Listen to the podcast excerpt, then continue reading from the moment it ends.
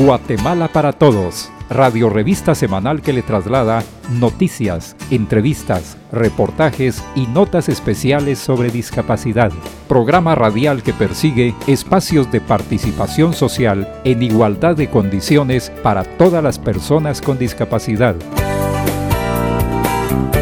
¿Qué tal amigos y amigas? Bienvenidos y bienvenidas una vez más al programa Guatemala para Todos, que semana a semana le informa sobre la actualidad relacionada con los asuntos de discapacidad, a través de esta emisora que ha incluido dentro de su programación el abordaje de la discapacidad desde un enfoque de derechos humanos. Lo saluda Néstor Mazariegos en nombre del Consejo Nacional para la Atención de las Personas con Discapacidad, CONADI, esperando que al sintonizarnos continúen aplicando los protocolos de bioseguridad, el lavado constante de manos con abundante agua y jabón o bien uso de gel a base de alcohol, mantener un sano distanciamiento y utilizar de manera correcta la mascarilla cubriendo de la nariz a la barbilla, le exhortamos a no bajar la guardia, a fortalecer las medidas de prevención y vencer juntos al coronavirus. Recuerde que si tiene de 50 años en adelante, debe inscribirse lo antes posible en el sitio www.vacuna.gov.gt para ser parte del Plan Nacional de Vacunación contra el COVID-19. En tanto, el CONADI ha creado un formulario electrónico para que las personas con discapacidad que deseen ser priorizadas dentro de este plan se registren a través del enlace que se ha publicado en las redes sociales del CONADI, en Facebook y Twitter información que posteriormente se estará trasladando a las autoridades de salud pública. Pues bien, les cuento que entre las acciones relevantes del CONADI se encuentra la suscripción de convenio con el Instituto Guatemalteco de Turismo INGUAT.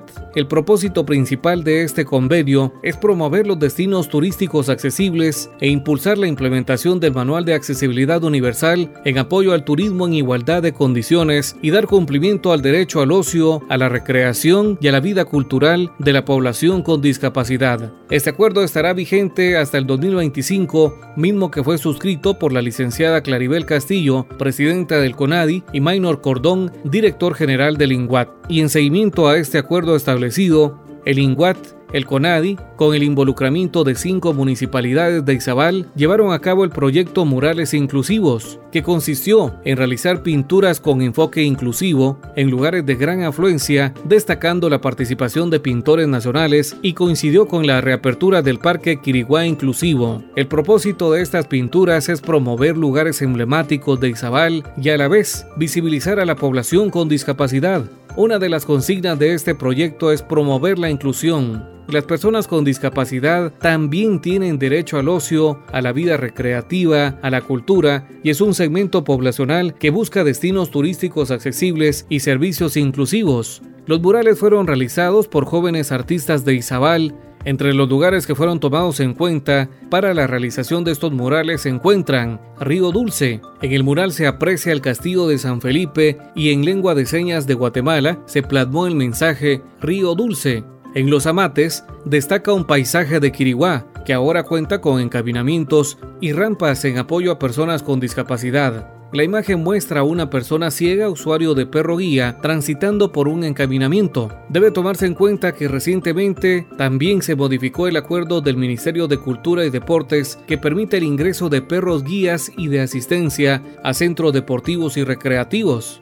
En tanto en el store, los pintores se inspiraron en el Boquerón, un río que se encuentra en medio de impresionantes laderas. Destaca la figura de una persona con discapacidad física, usuaria de silla de ruedas, viajando en una lancha en el trayecto acuático. Este sitio es llamado el Boquerón porque tiene forma de una gran boca que simula tragarse los cayucos. En tanto en Puerto Barrios, en el mural realizado destaca un malecón accesible con encaminamientos y señalización inclusiva, y se aprecia que dos personas con discapacidad visual y física disfrutan del paisaje de Izabal, se observa la bahía al fondo y sus características palmeras. Morales no fue la excepción. La pintura realizada destaca la reserva hídrica, forestal y parque montaña chiclera, donde se incluyó a una persona usuaria de silla de ruedas sobre una rampa apreciando el majestuoso paisaje. Ahora tenemos otro motivo para visitar el departamento de Izabal, conocer sus murales inclusivos que muestra destinos turísticos accesibles para personas con discapacidad. felicitamos a las autoridades de Puerto Barrios, Morales, El Estor, Los Amates, Río Dulce y a los entusiastas pintores por participar en este proyecto inclusivo. En el programa de esta oportunidad estaremos haciendo énfasis en el marco del Día Internacional de las Personas con Sordoceguera, conociendo experiencias de vida de personas con esta condición y el apoyo imprescindible de sus familiares, amigos y organizaciones que promueven el cumplimiento de sus derechos y no pueden faltar las noticias más importantes que generan las organizaciones e instituciones que trabajan por el cumplimiento de los derechos de las personas con discapacidad. Acompáñenos una vez más en el programa Guatemala para Todos. Las personas con discapacidad están en alto riesgo de contagio por el COVID-19. Su condición no les permite cumplir a cabalidad los protocolos de seguridad, convirtiéndose en un grupo vulnerable. El acceso a la vacuna contra el COVID-19 debe ser prioritario para la población con discapacidad. CONADI, 24 años por una Guatemala más inclusiva. Guatemala para Todos en Aprendiendo de Todo. Consejos prácticos y orientaciones que todos debemos conocer. ¿Qué tal amigos? Les saluda Vivian Axip en su segmento Aprendiendo de Todo. En esta oportunidad dedicaremos este segmento al Día Internacional de la Sordoceguera, que es una condición de vida que combina en una misma persona una deficiencia visual y una deficiencia auditiva. El 27 de junio se ha declarado como el Día Internacional de la Sordoceguera, de acuerdo a la Declaración de las Necesidades Básicas de las Personas Sordociegas en Estocolmo, Suecia, en el año de 1989. Este día tiene la finalidad de generar la toma de conciencia de los gobiernos sobre las demandas y necesidades de las personas sordociegas. La sordoceguera puede ser una discapacidad producto de rubiola en el embarazo o una enfermedad congénita que puede ser hereditaria o bien puede ser transmitida a través del síndrome de Usher, que es un gen recesivo que genera sordera al nacer y pérdida gradual de la visión. Esta condición de vida se denomina discapacidad única de baja incidencia. Una de las primeras personas referentes en la historia de esta condición fue y continúa siendo Helen Keller. Dentro de la conceptualización de esta condición de vida puede haber personas con baja audición o baja visión, comprendiendo por ello a que no existen tantas personas con sordoceguera total o profunda, es decir, donde ambos sentidos no perciben sonidos e imágenes. Es de valiosa importancia traer a colación la conceptualización de discapacidad establecido en la Convención sobre los Derechos de las Personas con Discapacidad de Naciones Unidas, que indica que es la interacción de las personas con deficiencias con las diversas barreras, tanto actitudinales, infraestructura, tecnológicas, entre otras, que les limitan la participación en igualdad de condiciones con los demás a nivel social, económico, político y de otra índole. Para quienes en determinado momento en la vida se encuentran con personas con sordoceguera, deben considerar que individualmente, al igual que todos y todas, son personas y ellos nos lleva a evidentemente considerar a dicho grupo de población como parte de la riqueza y diversidad humana y por su propia dignidad desde el enfoque de derechos humanos. A lo largo de la vida, ya sea que nazcan o adquieran la discapacidad, cada persona con sordoceguera va a experimentar circunstancias particulares en el ámbito familiar, comunitario, escolar, en el entorno social, entre otros, lo que significa el nivel de destrezas comunicacionales y claro, el desarrollo de conceptos y habilidades sociales, lo que de cierta manera les permite interactuar en otras sociedades. Para interactuar con una persona con sordoceguera es necesario conocer su sistema de comunicación, como el sistema dactilológico, el cual consiste en deletrear las letras del alfabeto en la palma de la mano de la persona sordociega, que como la lengua de señas de las personas con discapacidad auditiva, cada país tiene su propio sistema. Para aprender este sistema debe haber aprendido la estructura del lenguaje oral, por lo que usualmente es utilizado por las personas que adquirieron la condición luego de aprender a hablar, como el caso de Helen Keller. También existen herramientas tecnológicas de manera independiente como la línea braille, que es un dispositivo electrónico que puede conectar a una computadora y que permite interactuar en medios digitales a través del sistema lectoescritura braille. El tacto como la memoria se convierte en los recursos idóneos para conectar con el mundo, reconoce a sí mismo como persona sujeta de derechos y como los apoyos técnicos, tecnológicos y asistentes personales colaboran en dicho proceso de inclusión. La construcción de la confianza de las personas sordociegas con su entorno y personas cercanas es importante, ya que es el trampolín en la interacción del mundo que les rodea. Es necesario saber que el proceso de aprendizaje de todo en la vida depende de la comunicación estrecha y de confianza claro, entre otros factores. Pero es importante considerar que la persona con sordoceguera necesita depositar su confianza en saber que es el profesional o amigo o amiga, le enseña a saber del mundo, a conceptualizar, desarrollarse, comunicarse, movilizarse, entre otros. Además, las personas que viven con esta condición tienen derecho a la educación y su enfoque inclusivo, así como otros derechos humanos que les permita generar el ejercicio de los mismos en nuestra sociedad y así lograr un mayor impacto en la vida de las personas con sordoceguera a lo largo de la misma.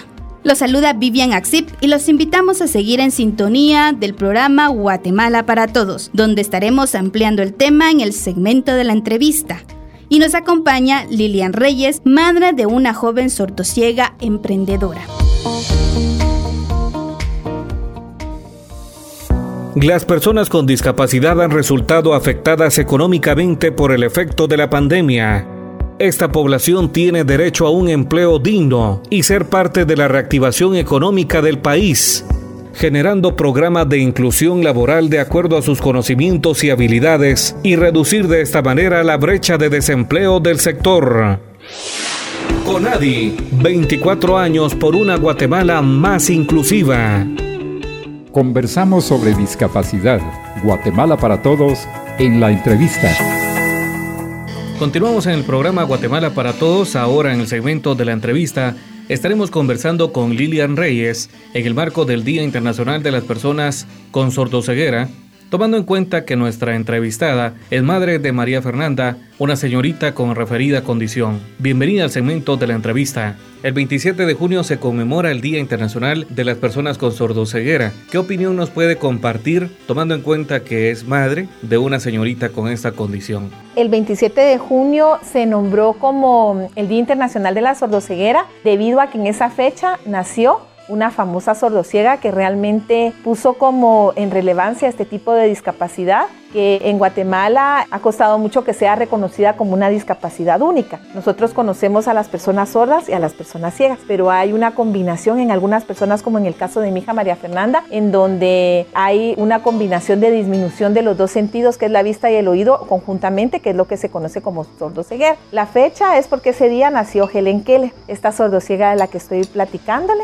Ella nació en Estados Unidos y no tenía ninguna discapacidad, sino que la adquirió en el camino. Ella sufrió de una enfermedad y derivado de eso quedó en una condición de sordoceguera. Entonces tuvo la dicha de que en el camino de transición de su vida, porque ella adquirió la sordoceguera a la edad de 18 meses, apareció una maestra que también tenía una deficiencia visual y ella asumió la educación de Helen y la transformó en una mujer increíble que incluso fue a la universidad y escribió varios libros. Entonces es en conmemoración a la vida de esta maravillosa mujer que está esta fecha y que es también como un llamado a toda la sociedad para que reconozcan a las personas sordociegas pues como ciudadanos, como personas y que también sean como reivindicados sus derechos como población con discapacidad. Como madre se ha especializado en brindar una mejor atención a su hija. ¿Nos podría contar un poco de esta experiencia?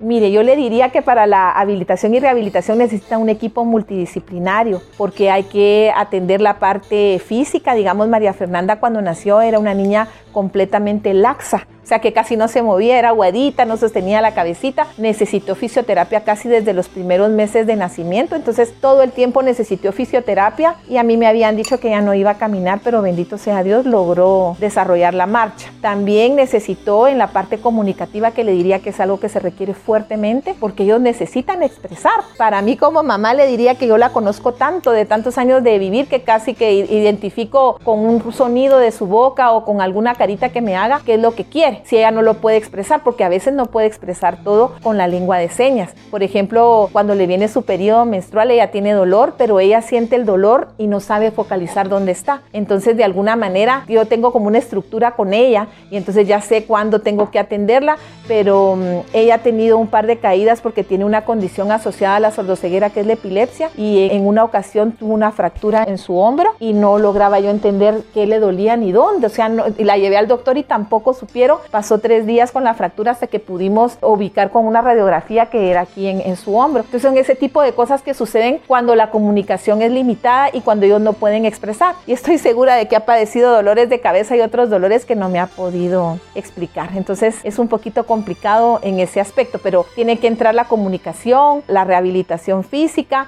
también la parte social es otra parte importante. Entonces en el caso de ella, la manera en que ella trabajó en Fundal fue que le hicieron una caja calendario en donde se programan las actividades. Las personas como María Fernanda necesitan una estructura en su vida. Entonces todo lo que ella hace se le anticipa y se tiene sus tarjetitas. Entonces ahí está una fotografía en donde se le dicen las actividades que ella va a tener en el día, pero para ellos funciona mucho la estructura. Eso sí, si uno le dice vamos a hacer tal cosa, no puede cambiar los planes en el camino porque eso a ella la abruma y se enoja. Es decir, le decimos ahorita vamos a pintar, o ahorita vamos a trabajar en la cocina, o ahorita le toca su tiempo de descanso en su columpio que a ella le gusta, se tiene que seguir esa rutina porque ellos son muy rutinarios, les gusta mucho la estructura, eso les da seguridad y les da tranquilidad. ¿Cuáles considera que han sido las barreras a las que se enfrentan las personas con sordoceguera en la sociedad? Pues fíjese que en algunos estudios que se han hecho, más o menos la prevalencia de esta enfermedad es del 0.21%, o sea, es una población bastante pequeña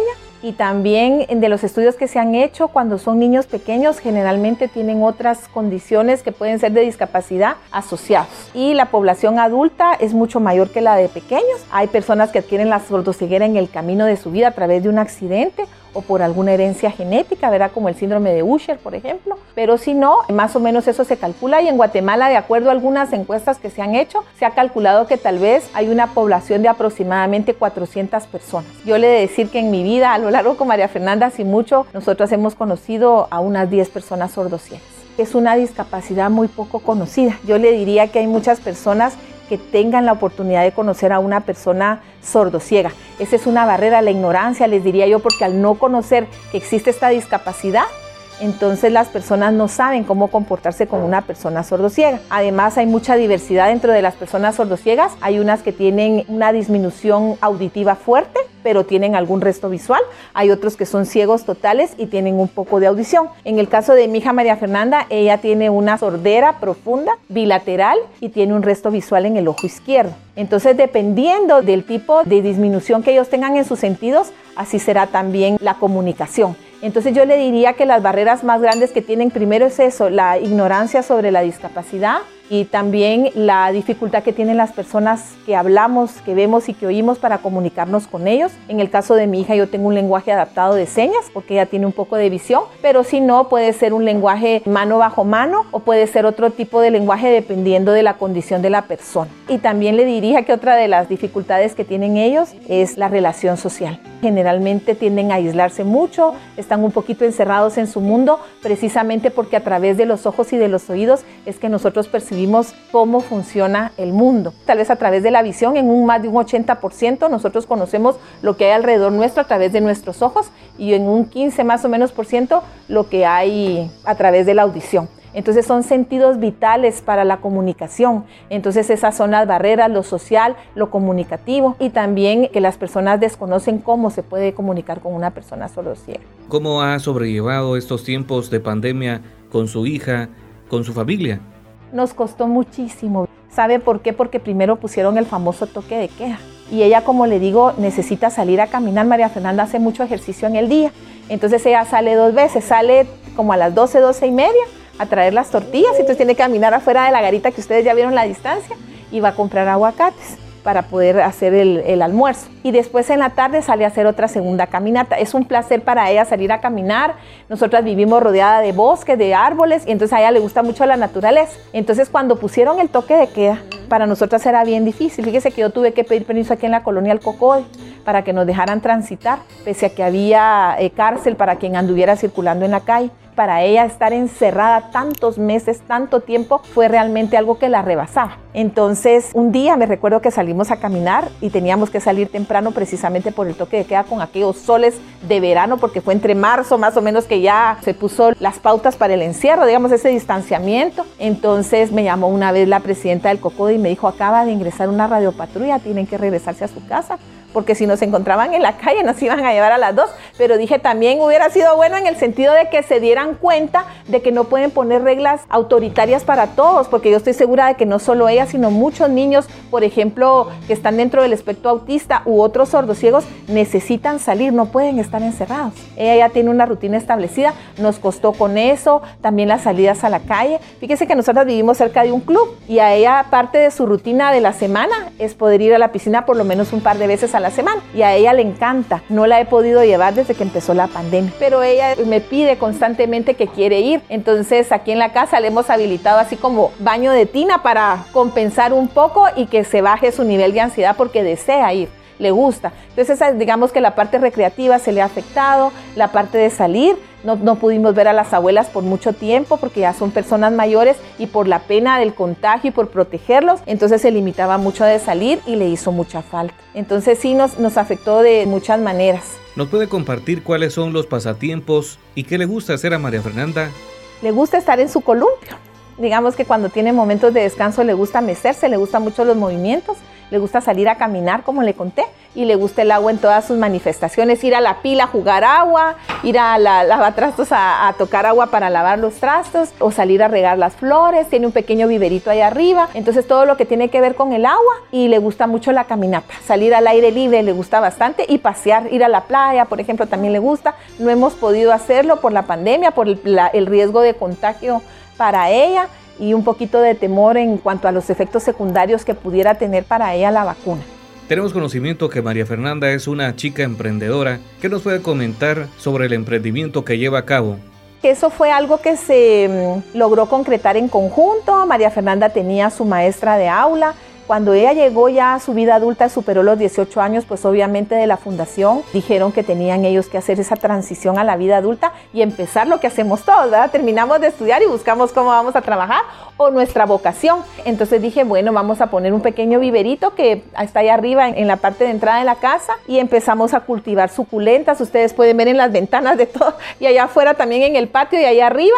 Entonces dije, bueno, ella va a pintar porque le gusta mucho la naturaleza, entonces dije las flores. Y luego tiene sus macetitas que podemos tomar fotografías y entonces ella pinta las macetas a mano y las ofrecemos para el Día de la Madre. Hicimos unas publicaciones y ahorita para el Día del Padre también otras publicaciones de macetitas y adicionalmente hacemos chocolatitos también y vende jabones. O sea, tiene tres áreas diferentes, entonces vamos cambiando un poquito la actividad para que ella no se resista al trabajo. En estos días muchas familias han enfrentado situaciones económicas difíciles que han generado el COVID-19. Es muy importante conocer qué organizaciones brindan apoyo a familias que dentro de su núcleo cuentan con un hijo, una hija, un integrante de la familia con sordoceguera.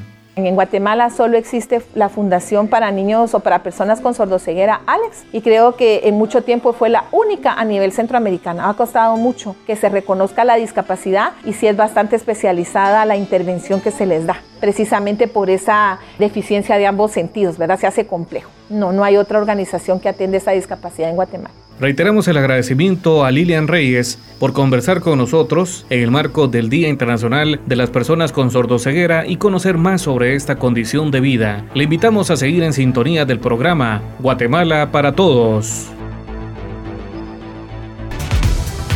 Guatemala para Todos en las noticias. Esta es la sección informativa con Adi Noticias, espacio donde escucha las acciones más importantes que generan las organizaciones e instituciones que trabajan por el cumplimiento de los derechos de las personas con discapacidad.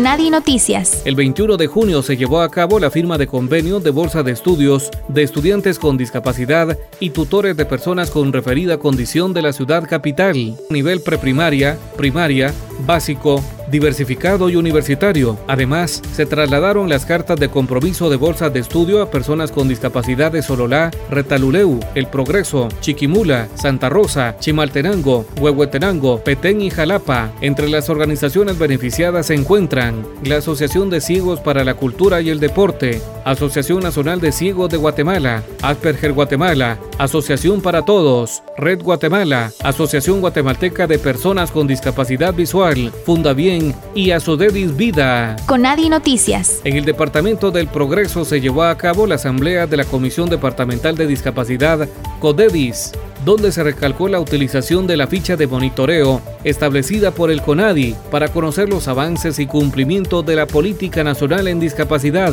CONADI Noticias. El Consejo Nacional para la Atención de las Personas con Discapacidad CONADI y WorldShare Guatemala suscribieron un convenio la alianza busca promover la coordinación interinstitucional para asesorar sobre la temática de discapacidad en aspectos técnicos, formativos, acceso a la información, logística que conlleve el desarrollo de actividades para la inclusión de personas con discapacidad. Conadi Noticias. Claribel Castillo, presidenta del Conadi, participó en el acto protocolario del Festival Artístico Jóvenes Artistas por la Justicia Social. En su mensaje, exhortó a las instituciones y jóvenes involucrados a ser inclusivos en todo tipo de planes y proyectos para alcanzar avances sociales que involucren a todos los sectores. Conadi Noticias. Estas han sido las noticias más importantes que generan las organizaciones e instituciones que trabajan por el cumplimiento de los derechos de las personas con discapacidad.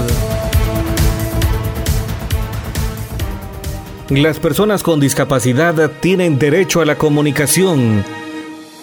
Toda información televisiva y audiovisual en redes sociales debe contar con formatos accesibles con intérprete de lengua de señas, mecanismos audibles, mensajes de fácil comprensión, pictogramas y contenido digital accesible. Conadi, 24 años por una Guatemala más inclusiva.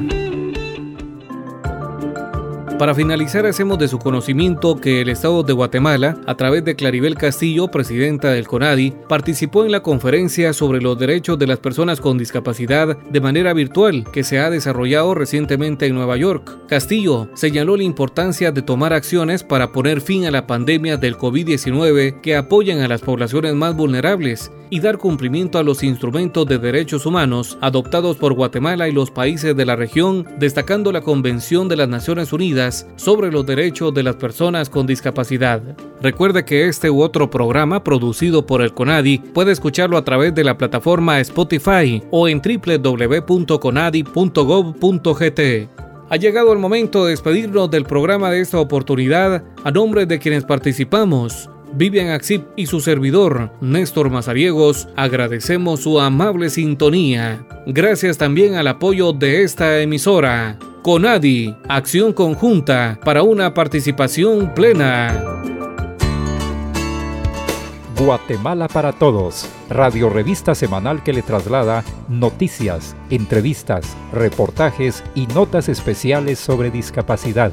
Programa radial que persigue espacios de participación social en igualdad de condiciones para todas las personas con discapacidad.